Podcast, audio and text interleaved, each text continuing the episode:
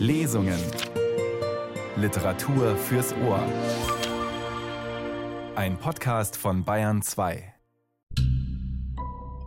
Viele der deutschsprachigen Autorinnen und Autoren, die ins Exil gegangen sind, machten nach dem Ende des Zweiten Weltkriegs eine bittere Erfahrung. Niemand mehr wollte ihre Bücher lesen. So erging es auch Irmgard Keun. Noch einmal sind wir unterwegs im großartigen Kosmos ihres Schreibens. Willkommen sagt Nils Beindker. 1950 veröffentlichte Irmgard Keun ihren Roman Ferdinand, der Mann mit dem freundlichen Herzen. Er führt in das zerstörte Köln und erzählt von einem jungen Mann, der nach Krieg und Gefangenschaft in seine Heimatstadt zurückgekehrt ist. Über das Erlebte kann er nicht wirklich sprechen. Gleichzeitig beobachtet er eine Gesellschaft, die sich inmitten der Ruinen mit der neuen Zeit arrangiert und die zurückliegenden Jahre der Diktatur und der Barbarei am liebsten vergessen möchte. Ferdinand erhofft sich ein Auskommen als Lebensberater, so gerät er mit vielen Menschen in Kontakt. Leider wurde diesem literarischen Zeugnis wie auch Irmgard Coins Büchern aus der Exilzeit wenig Aufmerksamkeit zuteil. Die Schriftstellerin schrieb damals auch für das Radio, ebenso für das Kabarett und musste in ärmlichsten Verhältnissen leben. Sie geriet in Vergessenheit und wurde erst kurz vor ihrem Tod 1982 wiederentdeckt. Heute erinnert auch eine Steinfigur am Kölner Rathaus an die bedeutende Erzählerin aus der Domstadt.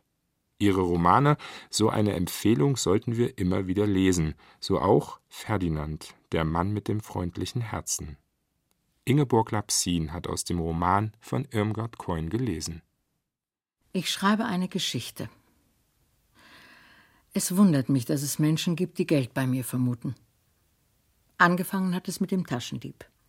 Geendet hat es mit Heinrich, der erstaunt war, weil ich 50 Mark Vorschuss von ihm haben wollte für die Geschichte, die ich ihm schreiben soll.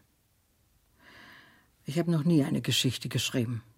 Aber Heinrich hat mich darum gebeten und ich kann nicht gut Nein sagen, wenn man mich um etwas bittet. Seit einer Woche ist Heinrich Redakteur der überparteilichen Wochenzeitschrift Die Morgenröte. Und er ist ein seidensanfter, guter Mensch. Ich habe mir eine Flasche Mosel gekauft und eine Packung belgische Zigaretten und mich in mein Zimmer bei der Witwe Stabhorn gesetzt, um zu dichten. Frau Stabhorn hat mich mit einem Stück Kopierstift und dem zerknautschten Schulheft eines ihrer Enkel unterstützt. Das Papier ist willig, aber mein Geist ist schwach. Was soll ich schreiben? Der Mosel schmeckt lasch und trübe, wie die schal gewordene Menschenliebe eines unglücklich verheirateten Winzers.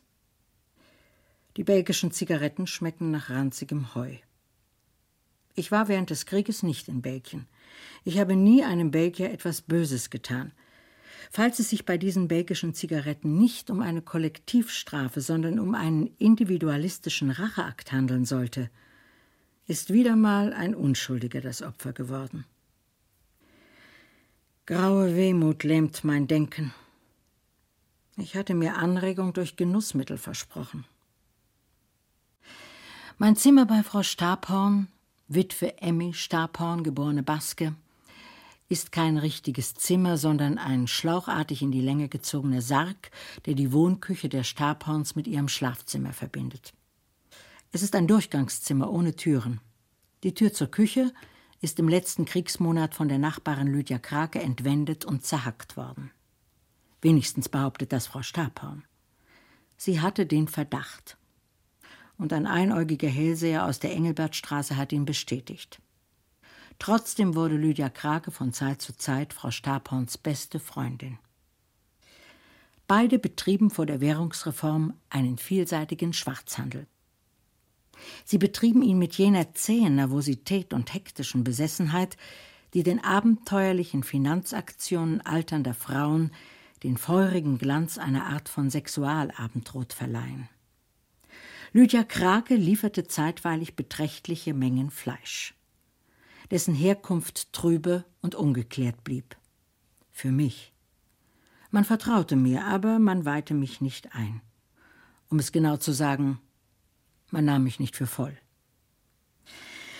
Weil ich Hunger hatte, habe ich mal von ihm Fleisch gegessen. Wahrscheinlich bot man es mir an, um zu sehen, wie sein Genuss auf den menschlichen Körper wirkt. Karitative Affekthandlungen lagen weder Frau Stabhorn noch Frau Krake.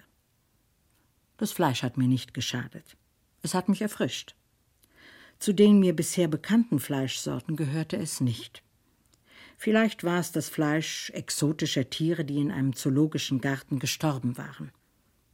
Hoffentlich war es kein Menschenfleisch. Menschen sind oft nachwirkend unbekömmlich. Der einäugige Hellseher war ebenfalls an dem Fleischhandel beteiligt, bis er eines Tages in hässlichen Gegensatz zu Stabhorn und Krake geriet. Zur tiefen Genugtuung der Damen musste er später ins Gefängnis wegen Lebensmittelkartenfälschung. Am Tage seiner Verhaftung schwelgten seine Gegnerinnen in Freundschaft und Harmonie. Sie legten einander die Karten reumütig zum Brauchtum ihrer Mütter zurückkehrend. Ihr Glaube an die magischen Fähigkeiten des Hellsehers war erschüttert worden. Kurz darauf entzweiten sich die Damen. Eines sanft schiebenden Theologiestudenten wegen, dem Frau Stabhorn hundert elastische Strumpfbandgürtel in Kommission gegeben hatte. Lydia Krake hatte Geld in die Strumpfbandgürtel investiert. Der Theologiestudent verschwand spurlos. Gott mag wissen, was er mit den Strumpfbandgürteln gemacht hat. Neulich traf ich ihn vor einer Reibekuchenbude. Er habe umgesattelt und studiere jetzt Jura. Die Decke meines Zimmers besteht aus Löchern. Ich habe mehrfach versucht, sie zu vergipsen. Wahrscheinlich taugt der Gips nichts, denn er fällt immer wieder runter. Zur Freude der Enkel, die damit Hüpfekästchen auf den Fußboden malen. Ich weiß, dass mangelnde Kinderliebe einen zum Ekel und Abscheu jeglicher Partei und der einschlägigen religiösen und unreligiösen Weltanschauungen macht. Kinder sind die holden kleinen Blüten im hässlich verrotteten Garten unseres Lebens. Augenblicklich versuchen ein paar holde kleine Blüten mit Gips vermengte Marmelade an meine Arme und Beine zu kleben. Frau Stabhorn Schwarz handelte nämlich unter anderem auch mit Marmelade. Irgendein Schwiegersohn von ihr sitzt an einer Marmeladenquelle. Überall stehen Marmeladeneimer. Die ganze Wohnung klebt von Marmelade. Nach der Währungsreform hatte die Marmeladenflut für einige Zeit ausgesetzt. Die Marmeladenreste an Möbeln und Kindern begannen einzutrocknen und weniger zu kleben. Jetzt aber ist alles wieder beim Alten. Überall Marmelade. Ich könnte eine tiefschürfende Betrachtung oder eine surrealistische Elegie über die Marmelade schreiben. Aber ich glaube, dann würde Heinrich sagen, dass seine Leser so etwas Niederdrückendes nicht wollen. Oder ich müsste die Marmeladengeschichte für den Durchschnittsleser unverständlich und erhaben gestalten. Etwa in der Art des späten Hölderlin oder des frühen Rilke. Unverständliches wird vom Leser immer respektiert.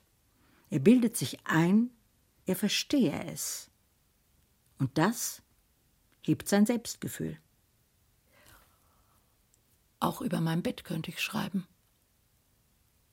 Wie komme ich überhaupt dazu, eine Geschichte schreiben zu müssen? Mit dem Taschendieb hat's angefangen. Ich stand am Opernhaus und wartete auf die Straßenbahn, um zu meiner Cousine Johanna zu fahren. Der Novembertag war grau, wie eine ganze Waggonladung voller Buß- und Bettage. Gott verzeih mir die Sünde. Ich habe was gegen den Buß- und Bettag. Es beleidigt mein demokratisches Freiheitsgefühl, von irgendeiner Instanz, die mein Innenleben einen Dreck angeht, zur Buße angehalten zu werden. Bei unserem verruchten Klima ist der November ohnehin nichts anderes als eine einzige Buße. Ob man nun büßen will oder nicht. Es müsste alles getan werden, um die armen Menschen in diesem Monat aufzumuntern. Ein lockerer Lebenswandel müsste von zuständigen Stellen empfohlen werden. November und Nebel und Grau und Moral und Buße. Das ist zu viel. Das zehrt am Mark des schaffenden Bürgers. Das nagt am Lebensgefühl. Das bringt den widerstandsfähigsten Volkskörper auf den Hund. Ich stand an der Haltestelle im nieselnden Grau und dachte mir allerhand Buntes aus um meine seelische Landschaft etwas zu beleben. Durch meine porösen Sohlen kroch wurmige Feuchte. Als die Straßenbahn kam, setzte ein Gedränge ein, als würden im Wagen tausend Markscheine verteilt. Die Menschen drängten mit einem Fanatismus, als müssten sie zum Sterbebett ihrer Geliebten oder zum letzten Rettungsluftboot. Es fällt mir schwer, mir vorzustellen, dass diese finster Drängenden vielleicht nur nach Haus wollen oder ins Geschäft oder in irgendeinen Dienst. Ellbogen wurden spitz, Muskeln gestrafft, Lippen schmal vor Entschlossenheit. Der Blick der Augen wurde hart und gespannt. Greisinnen kämpften mit muskelharten Arbeitern, mit bleich entschlossenen Büroangestellten. Kinder heulten auf, von rasenden Müttern in den wüsten Nahkampf gezerrt. Jugendliche quetschten sich mitsamt Mappen in das gequälte Gewühl. Sie hatten eine ausgezeichnete Quetschtechnik. Sie überholten alle. Nur eine alte Frau nicht. Die gab nicht nach, die wich nicht zur Seite. Ihr Einholnetz voll erdiger Möhren schob sich den Nachdrängenden in Haar und Gesicht. Sie stand auf dem Trittbrett, sie hielt den Griff mit der linken. Ihr Filzhütchen hing schief. Sie drängte weiter. Sie hatte die Plattform erobert. Sie roch den Schweiß des Wagenführers. Sie hatte gesiegt. Ihre Augen blickten irr. Sie keuchte. Vielleicht trainiert sie, um zur nächsten Olympiade zugelassen zu werden. An der Haltestelle drängte ich nicht mit. Ich habe Zeit in Hülle und Fülle. Und was man hat, soll man auch mit Bewusstsein genießen. Während ich wartend stand und genoss, fühlte ich auf einmal eine Hand in meiner Tasche krabbeln. Ich griff nach der Hand und hielt sie fest am Gelenk.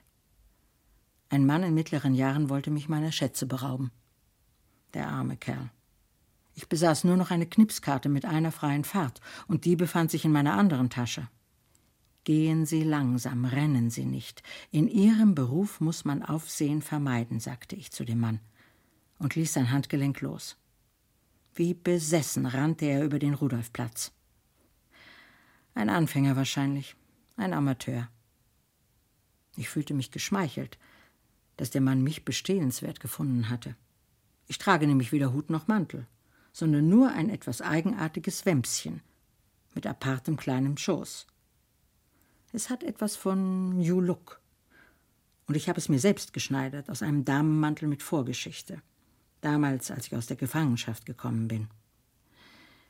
Meine Cousine Johanna behauptet, ich sehe wie ein Leierkastenaffe aus. Leierkastenaffen sind rührende Tiere. Ich würde aber lieber etwas imponierender aussehen. Während ich mich noch über den Taschendieb freute, fuhr die Bahn fort, und ich wurde kraftvoll und leutselig auf die Schulter geklopft. Es war mein Vetter Magnesius. Er ist ein berüchtigter Schulterklopfer. Komm mit, ein Glas Bier trinken, sagte er. Und wir gingen in die nächste Wirtschaft. Ich war erstaunt über Magnesius Großzügigkeit. Zwar gibt er gern, aber nur sich selbst. Er ist ein Mann in Glanz und Rosa. Leute, die unter Fleischmangel leiden, könnten Lust bekommen, ihn mal in die Backe zu beißen. Wieso ich mit ihm verwandt bin, weiß ich nicht recht. Ich bin mit so vielen Menschen verwandt. Überall auf der Welt habe ich Verwandte.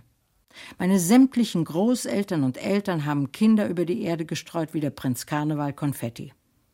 Ich habe auch Verwandte, die Geld haben. Aber die meiden mich wie eine Pestbazille. Armut ist nicht nur eine Schande, sondern auch die einzige Schande. Als Millionär kann ich ruhig auch mal im Zuchthaus gesessen haben, ohne an gesellschaftlicher Achtung einzubüßen. Du hättest ihn nicht laufen lassen dürfen, sagte Magnesius. Er hatte das Ereignis mit dem Taschendieb beobachtet. Du lieber Himmel, warum sollte ich den Mann nicht laufen lassen? Seit ich denken kann, sind überall auf der Welt Menschen damit beschäftigt, mich zu vernichten. Kriege denken sie aus für mich, wirtschaftliche und politische Katastrophen, kleine Bomben, große Bomben, Atombomben, Superatombomben, Todesstrahlen, Giftgase und andere Schweinereien. Alles für mich. Und da soll ich einen biederen kleinen Taschendieb böse und gefährlich finden? Ich kann höchstens ein schlechtes Gewissen haben, weil ich den Mann enttäuschen musste. Magnesius findet meine Moral bedenklich. Das hat er von jeher getan. An die Allgemeinheit hast du zu denken, Ferdinand, an das Wohl der Allgemeinheit. Er hebt einen runden, rosigen Babyfinger. Wo kämen wir hin, Ferdinand, wenn jeder so dächte wie du? Wo käme Magnesius hin? Wenn er von der Allgemeinheit spricht, meint er sich. Er ist ein netter Mensch und sich selbst das All. Rund wie ein Globus. Als ich aus der Gefangenschaft kam, suchte ich ihn auf. Vielleicht hätte er mich als Chauffeur beschäftigen können oder als Bürodiener. Ich bin nicht ehrgeizig und eigne mich zu subalternen Beschäftigungen. Aber Magnesius wollte nichts von mir wissen.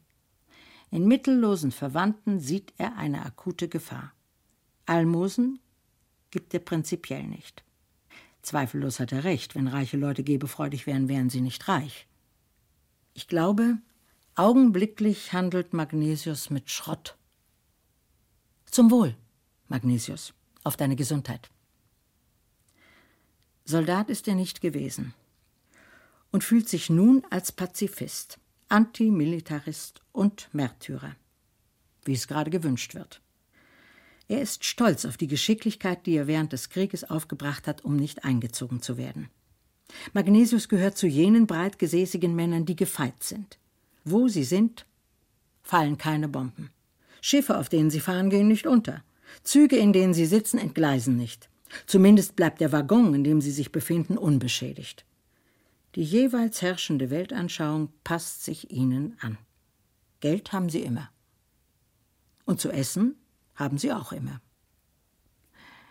Intelligent ist Magnesius nicht. Meine Cousine Johanna findet ihn sogar dumm. Oh Ferdinand, sagte sie, ich verstehe es nicht. Er ist dumm wie ein Politiker oder ein wildes Kaninchen. Aber noch nach fünf weiteren Kriegen wird er aus Bombenkratern Speiseöl und Schinkenspeck gewinnen. Er wird keinen Knollenschnaps, sondern französischen Likör trinken, wenn es Europa schon längst nicht mehr gibt. Nach der hunderttausendsten Währungsreform wird er sofort wieder taufrisches Geld haben. Er wird mit Gespenstern Geschäfte machen, wenn keine Menschen mehr da sind. Er wird. Natürlich wird er. Gerade weil er nicht intelligent ist. Kaninchen sind auch nicht intelligent, aber was sie an Futter brauchen, das wissen sie wohl zu finden. Besser als Kant, Kopernikus, Mozart, Rembrandt. Prost, Magnesius. Einmal wird ihn der Schlag treffen. Sanft und freundlich. Und dann wird er Gott oder dem Teufel einen Stoff aus nichts gemacht für besonders gut wallende, dauerhafte Gewänder andrehen. Oder für Mond und Sirius einen Posten antik gewordenes Verdunklungspapier absetzen. Leben wird er. Und gut wird er leben. Auch wenn er tot ist. Soll ich eine Geschichte von Magnesius schreiben? Lieber nicht. Deutschland soll umerzogen werden zur Demokratie. Wann hätte je Erziehung ein gewünschtes Resultat gehabt? Die Welt klirrt in Waffen. Der innerste Erdkern wurde zum glühenden Uniformknopf. Laboratorien werden zu Superarsenalen. Doch Antimilitarismus ist Gebot. Warum und wozu? Jeder General ist ein harmlos süßes Parmafeilchen im Vergleich zu einem Chemiker. Und Magnesius? Der ewig Kriegfeindliche? Der ewig Kriegliebende? Der da erntet, wo das Leben nichts hinstreute und der Tod säte? Ich kenne junge und alte Soldaten, die den Krieg hassten, wie die Stimme ihres Unteroffiziers. Und den Frieden liebten wie die Lippen ihrer Braut die mehr vom Arrest wussten als von Geschützen. Magnesius wäre fähig, durch seine Existenz oder deren Schilderung selbst diese zu Militaristen zu machen. Magnesius bestellte noch eine Flasche Wein und sprach mit mir wie mit seinesgleichen. Von Wirtschaftskrisen, Bankkrediten, Bankrotten, Messeschwindel, gesunkener Geschäftsmoral. Ehrfurchtsvoll und erschüttert hörte ich ihm zu. Was in aller Welt mochte los sein mit ihm? So war er noch nie zu mir gewesen. Kürzlich las ich von Gehirnoperationen, die eines Menschen Persönlichkeit verändern. Oder Magnesius war in den Bankkreis radioaktiver Strahlen geraten. Oder ein Wunderdoktor hatte ihn auf zu hohen Blutdruck hin behandelt und unerwartete Resultate erzielt. Auf dein Wohl, Ferdinand. Du musst dein Geld anlegen, lieber Junge. Ich könnte dir dabei helfen. Ich verstehe Magnesius nicht. Einen neuen Anzug müsstest du auch endlich haben, Ferdinand. Ob Magnesius mir einen neuen Anzug schenken will? Und die hundert Mark kannst du mir ja später mal zurückgeben, Ferdinand. Ich ahnte, dass hier ein Missverständnis zu klären war. Bevor ich mit der Aufklärung begann, ließ ich Magnesius noch russische Eier bestellen. Vorsichtig versuchte ich, das mir Wissenswerte zu erfahren. Ich erfuhr Hässliches über Johanna. Meine Cousine Johanna ist reizend, aber skrupellos. Vor kurzem hatte sie gewettet, es sei ihr möglich, 100 Mark von Magnesius zu bekommen. Ich hatte 5 Mark dagegen gewettet. Johanna hat nun Magnesius erzählt, ich hätte 13.000 Mark im Fußballtoto gewonnen und wünschte, das Geld bei ihm anzulegen. Er möge ihr daraufhin 100 Mark für mich mitgeben. Johanna ist eine überzeugende Lügnerin. Wann werde ich imstande sein, ihr die verwetteten 5 Mark zu geben? Ich war zu feige, Magnesius aufzuklären. Er gehört zu den Menschen, die blau im Gesicht werden, wenn sie wütend sind. Das kann ich nicht sehen. Ich tat zerstreut, verschämt, nervös. Ich verabredete mich mit Magnesius für die nächste Woche und bat ihn, mich allein zu lassen. Ich müsse über weitere Finanzaktionen nachdenken. Magnesius ging und Heinrich kam. Er stand vor meinem Tisch, dessen holziges Blond ich noch genießen wollte. Still und allein. Es war doch mal was Wärmeres, Freundlicheres als die feuchten Novemberstraßen und mein Sargzimmer bei der Witwe Stabhorn. O Ferdinand, sagte Heinrich, und darf ich noch du sagen? Darf ich mich setzen? Natürlich durfte er sich setzen. Er war nett und adrett, wie auf Taille gearbeitet. Er hatte ein pfiffiges Gesicht mit treuherzigen Schäferhundaugen. Ich kannte ihn nicht. Aber warum sollte er nicht du zu mir sagen? Also du lebst noch, rief ich hocherfreut. Es ist mir unmöglich, einem Menschen, der mich freundschaftlich begrüßt, zu erklären, ich habe keine Ahnung, wer Sie sind. Heinrich setzte sich und bestellte eine Flasche Wein. Erinnerst du dich noch, fragte er, an die wilde Nacht während des Krieges in Berlin, als wir Brüderschaft getrunken haben? Es hatte dir gefallen, dass ich Heinrich heiße. Ich erinnerte mich nicht. Aber ich war froh, jetzt wenigstens den Namen meines Duzfreundes zu wissen. A votre santé, sagte Heinrich vornehm und gebildet und hob feierlich sein Glas. Ich habe dich von jeher bewundert, Ferdinand. Ich war erschüttert. Ich habe nicht geahnt, dass es ein Lebewesen gibt, das mich von jeher bewundert hat. Welch ein Tag! Taschendieb, Magnesius, Heinrich. Drei Menschen, die mir ihre Wertschätzung zeigten. Und der Tag ist noch nicht zu Ende. Heinrich ist Redakteur von Die Morgenröte. Sie erscheint seit einer Woche oder soll in einer Woche erscheinen, ich weiß es nicht mehr so genau. Ich glaube, vorerst haben sie noch kein Papier und noch keine Lizenz und noch keine Beiträge außer einer Anekdote von Caruso. Heinrich meinte, es sei schwer, es allen Lesern recht zu machen, irgendjemand sei immer dagegen. Am späten Abend wollen Heinrich und ich uns treffen. In der Zwischenzeit soll ich ihm eine Geschichte schreiben, die keinen Anstoß erregt. Was bringen eigentlich unsere gängigen Nachkriegszeitschriften? Ich kann mir kein einheitliches Bild machen, denn meine Lektüre beschränkte sich bisher nur auf das zerkleinerte Zeitungsmaterial, das als Klopapier auf dem Flurklosett hängt. Derartige literarische Fragmente können reizvoll sein, aber auf die Dauer hinterlassen sie doch nur eine etwas oberflächliche Bildung. Zeitweilig gewann ich die Überzeugung, als sei Deutschland eine englische Monarchie. Hofberichte über Hofberichte. Ein Jammer, dass die Prinzessin Elisabeth nicht nochmal heiratet. Dann hätte ich ein Thema, mit dem ich weite Leserkreise auf Monate hinaus glücklich machen könnte. Auch auf Bilder und Berichte von Prinzessin Margret Rose bin ich häufig gestoßen. Was könnte ich von ihr schreiben? Ich finde, sie bietet etwas wenig. Ich gewann den Eindruck eines netten jungen Mädchens aus guter Familie. Den Berichten nach tanzt sie gern Boogie-Woogie, kauft Kleider, macht eine Reise und steigt in ein Auto. Weniger kann man eigentlich nicht verlangen. Könnte die kleine Dame jetzt nicht mir zuliebe die Kronjuwelen stehlen? Die Seeschlange vom Loch Ness heimlich im Oberhaus verstecken? Mit einem Erzbischof flüchten und wenigstens so lange unauffindbar bleiben, bis ich durch diskret spannende Artikel tausend Mark verdient habe. Ob ich die Geschichte meines Wämschens schreiben soll? Ich kam aus der Gefangenschaft. Seit undenklichen Zeiten war ich nur noch gewesen, was andere wollten. Kaum wusste ich, ob ich als selbstständiges Lebewesen noch vorhanden war. Im Krieg habe ich es zu mehrfachem Arrest und zum Obergefreiten gebracht. Orden habe ich nicht und bin darauf angewiesen, dass meine Umgebung einen angeborenen Seelenadel bei mir feststellt. Als ich aus der Gefangenschaft nach Deutschland kam, war ich immer noch keine Privatperson. Ich war noch immer nicht Herr Timpe. Ferdinand Timpe. Ich war ein Heimkehrer. Man sah es mir an und ich wurde entsprechend behandelt. Viele Leute waren nett zu mir. Sie klopften mir auf die Schulter, sie sagten, na, Kamerad oder wohl Heimkehrer, was? Oder wie war es denn in der Gefangenschaft?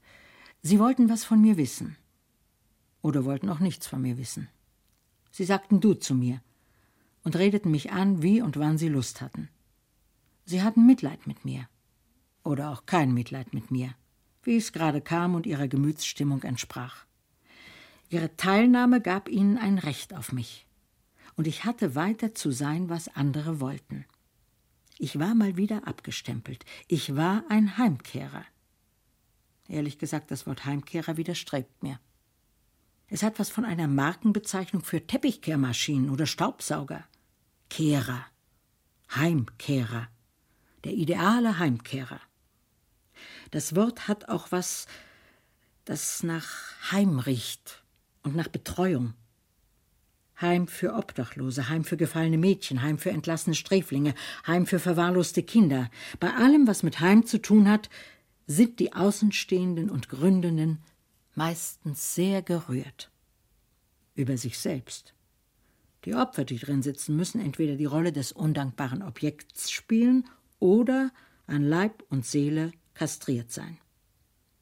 Das einzig Vernünftige, das die Gerührten geben könnten, wäre Geld. Und das geben sie nicht.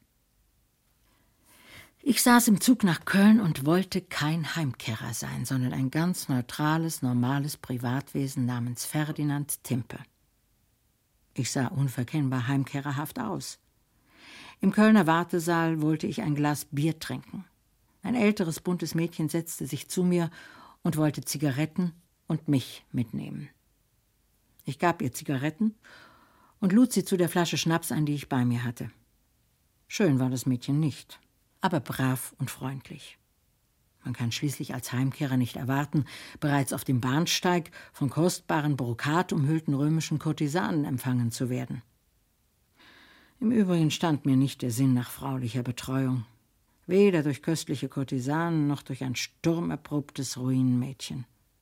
Auch zu meiner Braut Luise zog mich nichts. Ich machte mich auf den Weg nach dem Vorort Nippes zu meinem Freund Dr. Muck. Im Laufe meines bunt gesprenkelten Lebens habe ich auch mal ein paar Semester Germanistik studiert, bis ich kein Geld mehr hatte und Gehilfe in einer Autoschlosserei wurde. Ich habe Nützliches in der Autoschlosserei gelernt und vielleicht wäre ich dort länger geblieben, wenn ich nicht eine Buchhandlung mit Antiquariat und Briefmarkenhandlung geerbt hätte. Das Geschäft lag in einer abgelegenen Gasse der Kölner Altstadt, die selten von eines Menschen Fuß betreten wurde. Ich führte dort das abgeklärte Dasein eines Klausners und lebte still im Dunstkreis meiner eigenen milden Weisheit. Dr. Muck kannte ich von der Universität her. Lange hatte ich ihn nicht mehr gesehen, aber ich dachte, Freund bleibt Freund. Leider hatte er geheiratet. Die meisten Männer taugen nicht mehr zur Freundschaft, wenn sie eine Ehefrau haben. Als ich zu Muck kam, öffnete mir seine Frau. Die Frau hatte einen spitzen Blick und war auf eine rosarote Art verwelkt. Sie sprach flink und flach. Zuerst stieß mein Anblick sie ab, aber dann ließ sie mich eintreten. Freund Muck war verreist. Bei Frau Muck tagte ein gottesdienstartiger Lyrikabend mit sektenartigem Einschlag. In mattem Licht saßen lauter Damen mit Seele und ernsten Antlitzen. Ich durfte mich in eine Sofaecke setzen und wurde gefragt, ob mich die Ruinen und vor allem die unersetzlichen zerstörten Kulturgüter erschüttert hätten. Auf die Ruinen war ich seit langem vorbereitet gewesen. Ihr Anblick hatte mich nicht so erschüttert, wie von mir verlangt wurde. Mein Gefühl war betäubt, und ich lebte wie im Traum. Ich hatte den Eindruck, als seien die Damen stolz auf die Ruinen. So wie manche Frauen stolz sind, wenn sie eine lebensgefährliche Operation durchgemacht haben. Sie möchten es nicht, wenn ihnen eine Rivalin des Leidens von einer noch gefährlicheren Operation erzählt. Einer ihrer markantesten Trümpfe besteht in den Worten Die Ärzte hatten mich bereits aufgegeben. So legen die Einwohner verschiedener deutscher Städte Wert darauf, dass ihre Stadt als die am meisten zerstörte gilt. Auf meinem Weg durch die abendlichen Straßen hatte ich die Ruinen in sanft überwölktem Mondlicht gesehen. Sie schienen mir mitunter wie verzaubert und von gespensterhaftem Reiz. Du lieber Himmel, wie viel Kosten und Strapazen hat man früher auf sich genommen, um mal eine dürftige kleine Ruine zu sehen. Als ich Kind war, hat ein alter Onkel mich sonntags durch Menschengewimmel, Staub und Sommerglut zu Burgruinen am Rhein geschleppt, auf denen Liebespaare und andere Ausflügler einander fotografierten. Natürlich tun mir die Menschen leid, die ihre Wohnungen verloren haben. Ich gönne jedem seinen eigenen Marmorpalast. Mich selbst haben materielle Verluste nie stark getroffen. Krankheiten fürchte ich und den Verlust von Menschen, die in meinem Herzen Wurzeln schlugen und manchmal fürchte ich, mein Herz sei unfruchtbarer Boden geworden, in den nichts und niemand mehr Wurzeln schlagen kann. Vielleicht war an dem Abend bei den seelenvollen Damen meine Leidensfähigkeit zusammengeschrumpft. Auch um die unersetzlichen zerstörten Kulturgüter konnte ich nicht trauern. Eine der Damen trauerte um ein zertrümmertes Kirchenportal, und ich gewann den Eindruck, als habe sie früher keinen Tag verbringen können, ohne dessen künstlerische Ausführung zu bewundern. Ich erfuhr aber, dass die Dame nie in ihrem Leben dieses Kirchenportal gesehen hatte und auch nie das Bedürfnis gehabt hatte, es zu sehen. Als sie später fünf handgestickte Kissenbezüge und drei Schlaraffia-Matratzen erwähnte, die ihr kurz nach Kriegsende entwendet worden seien, klang ihre Stimme echt, und ihre Trauer wirkte überzeugend. Ich fühlte, wie meine mangelnde Empfindsamkeit die Damen enttäuschte. Ich bin manchmal unfähig, auf das Kommando modischer Gefühlsgesetze hinaufzutauen. Ich war froh, als die dichterische Weihestunde ihren Fortgang nahm. Eine reife, etwas fette Dame namens Hermalinde las gehobene Lyrik vor. Es waren mir unverständliche Gedichte. Ich versuchte nachzudenken. Kann man eigentlich Unverständliches schön finden? Manche finden scheinbar nur das ihnen Unverständliche schön. Oder bilden sie sich nur ein, es schön zu finden? Ich gab mir Mühe, nicht einzuschlafen. Siebenmal bin ich auf Zehenspitzen zur Toilette gegangen, um dort einen Schluck aus meiner Schnapsflasche zu nehmen. In der Diele bin ich an eine Konsole gestoßen und habe einen großen Vogel, ich glaube einen Auerhahn, aus Porzellan runtergeworfen. Ein Stück von seinem Schnabel war abgebrochen. Sowas passiert mir immer, wenn ich besonders vorsichtig sein will. Ach, das macht nichts, sagte Frau Muck in einem Ton, dem ich anhörte, dass es sehr viel machte. Den abgebrochenen Auerhahnschnabel hielt sie auf der flachen Hand und betrachtete ihn mit feierlicher Trauer. Auch die übrigen Damen legten ihr Antlitz in tragische Falten. Andere Menschen mögen Gesichter haben, diese Damen haben Antlitze. Ich hatte den Auerhahn wieder auf die Konsole gestellt.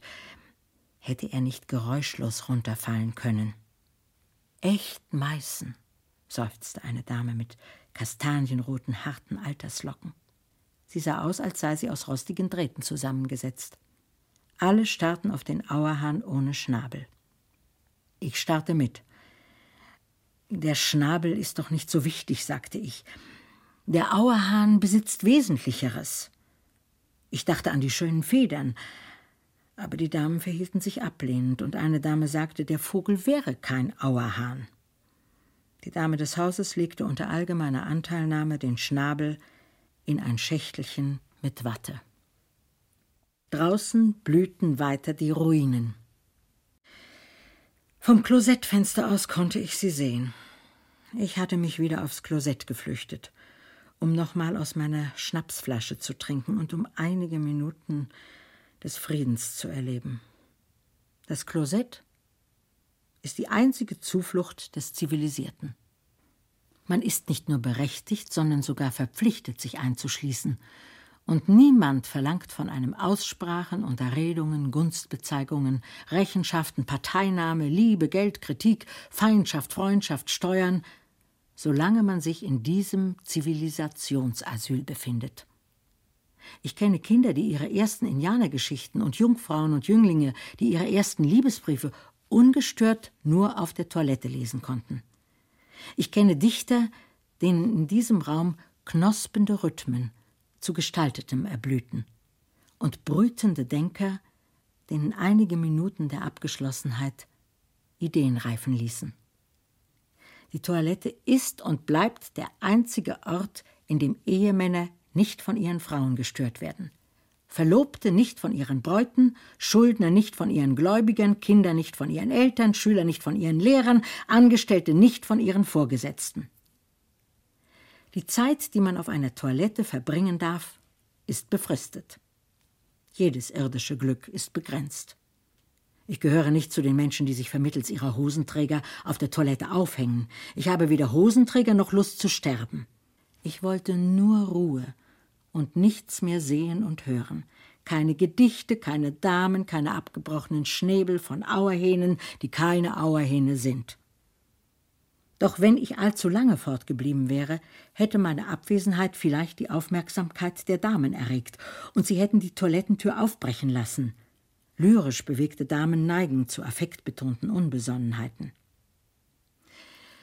Ich suchte nach dem Salon und öffnete aus Versehen eine falsche Tür. In jeder Wohnung öffne ich falsche Türen und gerate in falsche Zimmer. Ich meine das nicht etwa symbolisch. Bei Mucks geriet ich in die Küche.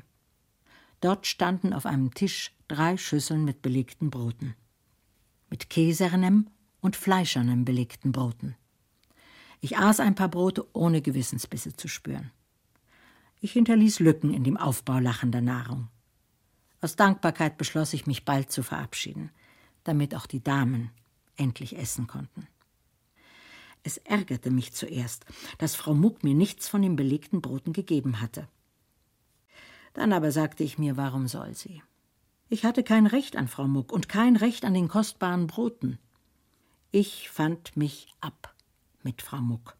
Man darf von einem Apfelbaum keine Birnen verlangen, von einem Birnbaum keine Nüsse, von einem Maulwurf keine Kuhmilch und von einer abgegrasten Seele keine strömende Nächstenliebe. Es tut mir ja selbst leid, sagte Frau Muck, als sie mich zur Tür brachte. Es tut mir selbst leid, dass Sie nicht hier schlafen können, aber Sie müssen nächste Woche noch mal wiederkommen. Wir sind nämlich gerade dabei, einen Verein zum Schutze seelisch Gefährdeter der Nachkriegszeit zu gründen. Wir wollen die Menschen wieder zum Guten und Schönen hinlenken. Vielleicht können Sie mir eine Decke leihen, Frau Muck, fragte ich denn es war kalt draußen und ich rechnete damit, auf irgendeiner Bank im Freien schlafen zu müssen. Frau Muck hatte keine entbehrliche Decke. Ihr sei so viel gestohlen worden nach dem Krieg, man bekomme ja auch nichts Neues, alles sei so unverschämt teuer, diese Preise. Schließlich hätten sie auch noch die Schwiegermutter aus Weimar aufgenommen. Dann aber gab sie mir einen alten Damenmantel, der leicht nach Moder, Schweiß und Mottenpulver roch. Ich weiß bis heute nicht, ob der Mantel nur geliehen war oder ob ich ihn behalten durfte. Ich habe darüber nicht weiter nachgedacht, sondern mir aus dem Mantel ein Wämschen geschneidert. Unter anderem war ich nämlich auch mal ein paar Monate lang die rechte Hand eines Schneiders in Marseille gewesen. Was in aller Welt soll ich schreiben? Ich muss jetzt gehen, um Heinrich zu treffen. Die 50 Mark Vorschuss sind nicht mehr vollzählig und meine Geschichte ist nicht fertig. Die Ausbeute meiner angestrengten Arbeit besteht aus 14 Geschichten, von denen keine über die ersten drei Sätze hinausgediehen ist. Heinrich freute sich, mich wiederzusehen. Mir liegt so an deinem Namen, Ferdinand, sagte er und sah mich mit seinen sanften Augen freundlich an. Mir liegt an dem Namen Ferdinand Großengrau. Wir hatten mittlerweile einige Cognacs getrunken, aber ich wusste doch noch, wie ich hieß. Ferdinand Großengrau ist ein Freund von mir. Während des Krieges waren wir ein paar Mal zusammen in Berlin.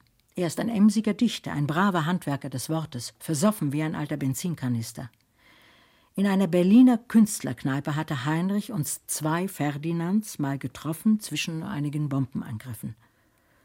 Unser Unterscheidungsvermögen hatte bereits gelitten, und wir haben Brüderschaft getrunken, wie man das um drei Uhr nachts zu tun pflegt. Und Heinrich hat mich bis heute für den literarisch bewährten Ferdinand Großengrau gehalten. Dreimal ist mir heute Anerkennung und Wertschätzung widerfahren. Durch den Taschendieb, durch Magnesius durch Heinrich. Ich kann mir nicht allzu viel darauf einbilden. Die Schätzenden hatten sich jedes Mal geirrt. Ich muss mich wieder mal damit abfinden, dass meine wahren Werte zwar in unveränderter Schönheit bestehen, aber für Außenstehende schwer erkennbar bleiben. Ich jedenfalls weiß, was ich an mir habe. Der freudige Ratgeber der freudige Ratgeber bin ich. Liebezahl hat mich für einige Zeit in seinem Unternehmen angestellt. Er hat jetzt unter anderem Abteilungen für Fußpflege, astrologische Amulette, Talismane, Parfums, Abteilungen für magische Stoffe, für Hellseher und Pendler und Traumdeuter, Abteilungen für Farbsehen, Astrologie, Chiromantie, Graphologie. Um sowohl mir als auch sich zu helfen, kam Liebezahl auf die Idee, das Unternehmen durch einen allgemeinen Ratgeber zu erweitern und zu stützen. Natürlich bin ich nicht die ideale Besetzung für einen solchen Posten, aber Liebezahl betrachtet mich als seinen Freund. Und er ist hilfreich zu seinen Freunden, soweit er das geschäftlich verantworten kann. Vorübergehend will er es mit mir versuchen. Die Anregung zu der Idee mit dem freudigen Ratgeber kam von Johanna. Liebezahl und ich haben sie dann weiter ausgebaut, nachdem ich mich zuerst gegen eine solche Betätigung heftig gewehrt hatte. Sie schien mir genierlich, und ich fühlte mich ihr nicht gewachsen. Ich habe bei Liebezahl ein kleines, weiß getünchtes Zimmer mit einem feuerroten Teppich und dunkel gebeizten Eichenmöbeln. Liebezahl hatte zuerst an eine Art orientalischen Basar gedacht, in dem ich auf schwellenden Kissen kauern würde. Ich sollte einen weinroten Turban tragen und Camillo, der Born ewiger Weisheit heißen. In meinem Zustand völliger finanzieller Auflösung wäre ich gegen entsprechende Bezahlung mit einem Skarabäus im Nabel, einem Leopardenfell um die Schultern und einem Kaffeewärmer auf dem Kopf spazieren gegangen, und man hätte mich dazu noch gratis Epaminondas, die Sphinx vom Nordlicht, oder sonst nach Belieben nennen dürfen. Ich hielt den Liebezahlschen Entwurf aber für geschäftlich ungeschickt. Ich sollte dann, nüchtern und seriös, in einem weißen Arztkittel als Psychoanalytiker auftreten. Auch davon red ich ab. Schließlich sah Liebezahl ein, dass breitere Schichten der Bevölkerung am besten zu erfassen sind, wenn man das Unternehmen nach Art der Fragekästen in den Zeitschriften startet. Nach dem Motto Fragen Sie Onkel Balduin oder Frau Adele erteilt Ihnen Rat. Neben meinem Zimmer ist ein Raum mit einer Sekretärin und einem Haufen Nachschlagewerke. Den Prospekt, den Liebezahl für mich machen ließ, konnte ich nicht verhindern. Ich bin demnach ein Wunder an Güte, Geduld, Erfahrung, Nächstenliebe, Einfühlungsvermögen, Seelenerkenntnis, praktischem Menschenverstand, Intelligenz, Weltweisheit. Ich bin natürlich, bescheiden, fröhlich, ernst, diskret, instinktsicher, herzenswarm. Ich verfüge über sämtliche guten Eigenschaften, über die laut Heiratsannoncen aller deutschen Familienzeitschriften sowohl Männer wie Frauen verfügen. Darüber hinaus habe ich Fähigkeiten, wie sie vor mir noch nie ein Mensch gehabt hat. Liebezahl hat mir eine graue Flanellhose und zwei weinrote Sporthemden gekauft, in denen ich halbwegs normal aussehe. Auf alle weiteren Kostümierungen und Uniformierungen hat er verzichtet. So freundlich, schlicht und vertrauenerweckend wie möglich sitze ich hinter dem Schreibtisch und empfange meine Besucher. Die ersten 14 Tage waren ruhig und ich zehrte hauptsächlich von der Kundschaft, die mir von den anderen Abteilungen zugewiesen wurde. In der letzten Woche aber habe ich fast ununterbrochen von morgens neun bis abends acht arbeiten müssen. Allmählich bekomme ich Routine. Am ersten Tag war ich aufgeregt und beklommen wie ein Schauspielschüler, der von einer Stunde zur anderen für den erkrankten Hauptdarsteller als Othello einspringen soll. Ich hatte keine Ahnung, was die Leute mich fragen und was ich ihnen antworten würde. Und ich wurde doch schließlich in erster Linie dafür bezahlt, dass ich mich den armen Wesen turmhoch überlegen zeigte.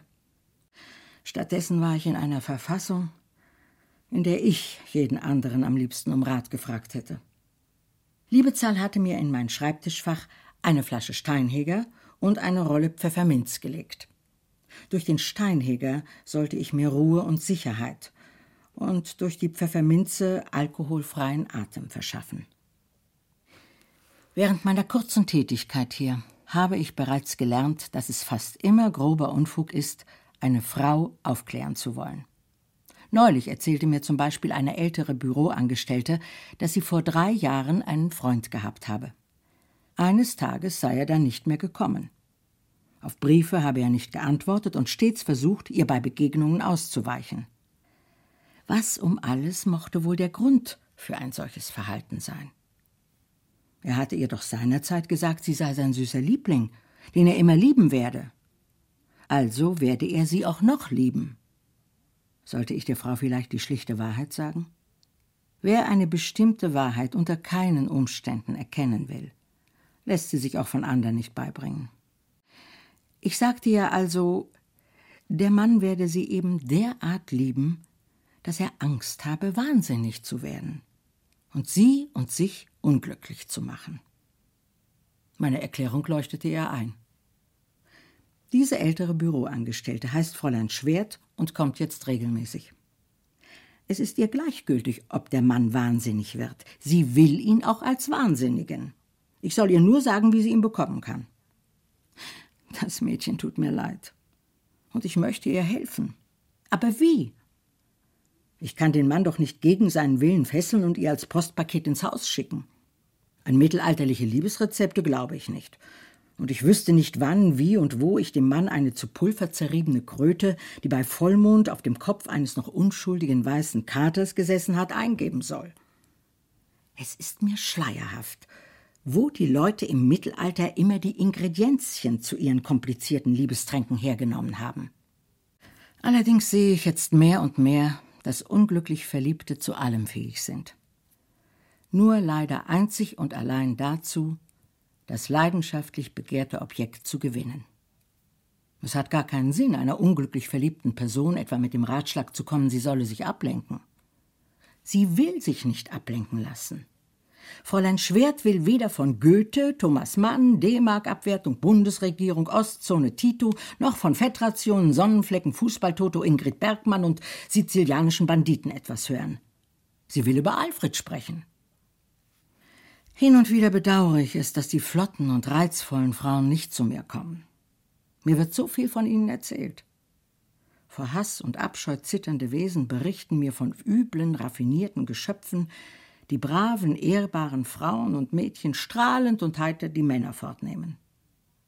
Natürlich schätze ich die braven und ehrbaren Mädchen. Aber sie werden mir auf die Dauer etwas langweilig. Und ich würde mich ganz gern mal durch eine der verhassten Männerräuberinnen aufpulvern lassen. Aber Geld verdienen und dazu noch Vergnügen haben wollen, ist wohl ein unmoralisches Verlangen. Natürlich gibt es auch betrogene, verlassene, unglücklich liebende Männer, aber die kommen seltener zu mir. Sie ziehen es wohl vor, mit ihrem verwundeten Herzen vor einer Frau zu paradieren und es von weiblichen Händen salben und verbinden zu lassen. Unsere Graphologin Ella Kuckuck ist eine hervorragende Spezialistin für Trübungen des männlichen Innenlebens. Sie ist sehr hübsch und muss ungeheuer zäh sein sonst könnte sie so viele traurige, klagende Männer Tag aus, Tag ein nicht ertragen. Neulich erzählte sie mir beim Mittagessen, sie müsse unbedingt auf Urlaub gehen. Beim bloßen Anblick eines bekümmert aussehenden Mannes bekomme sie Gähnkrämpfe. Die Samariter-Eigenschaften, über die jedes echte Weib in Hülle und Fülle verfügt, seien bei ihr im Begriff total zu verkümmern. Ich kann Fräulein Kuckuck die Übersättigung durch Liebesprobleme nachfühlen. Ich möchte auch hin und wieder was anderes hören. Neulich ging ich deswegen zu Johanna. Ihre Unbeschwertheit sollte mir Erholung bringen. Ich nahm eine Flasche Weinbrandverschnitt mit, die eine unter zornigen Aufwallungen leidende Patientin ihrem Ehemann entwendet und mir geschenkt hatte. Weniger aus Liebe zu mir als aus Wut über den Mann. Johanna weinte und begrüßte mich, wie eine zum Scheiterhaufen Verurteilte ihren Retter begrüßt haben mag, der sie in letzter Sekunde aus den bereits züngelnden Flammen zerrt und zu sich auf den schwitzenden, stampfenden Rappen reißt. Seit fünf Tagen war Anton nicht mehr gekommen. Es ist wie ein Fluch. Selbst in meiner kargen Freizeit kann ich den Berufsproblemen nicht mehr entgehen. Unterwegs kehrte ich bei Heinrich ein. Es kam mir vor, als müsse ich mir dort erst wieder das seelische Korsett anlegen, das die reale Welt zu tragen verpflichtet. Bei Heinrich war die Welt sehr real. Seine Zeitschrift Die Morgenröte ist erschienen und Heinrich arbeitete an der dritten Nummer. Er war mit einer Reihe von Gattenmorden beschäftigt. Sein Glanzstück war eine Frau, die den Kopf ihres Mannes in einer Einholtasche fortgeschafft und anschließend Rosenkohl gekauft hatte. Derartiges scheint heutzutage große Mode zu sein. Heinrich versichert, dass die Leser ein starkes Bedürfnis nach Morden und Sittlichkeitsverbrechen haben. Exhibitionisten in Grünanlagen sind ein glattes Geschäft. Mit Überschriften wie Pfui über den Unhold überzeugt die Zeitschrift von ihrem sittlichen Gepräge. Unanständige Bilder aus obskuren in- und ausländischen Blättern lassen sich ohne weiteres bringen, wenn die Zeitschrift sie unter dem fettgedruckten Motto veröffentlicht Solche Bilder lehnen wir ab. Die Morgenröte ist haargenau so ein Blatt geworden, wie es nach Heinrichs Absicht niemals werden sollte. Der Abscheu schüttelte ihn früher vor der Flut fadenscheinig getarnter Skandalblätter ohne Originalität und Frische. Jetzt findet er seine Morgenröte schön und einmalig. Was treibt die Zeitungen nur dazu, aus der Welt ein schauerliches Raritätenkabinett zu machen? Irmgard Keun, Ferdinand, der Mann mit dem freundlichen Herzen. Lesung mit Ingeborg Rapsin, Regie Horst Raspe. Eine Produktion des Bayerischen Rundfunks aus dem Jahr 1987. Irmgard Keuns Roman gibt es auch als Taschenbuchausgabe im Ullstein Verlag.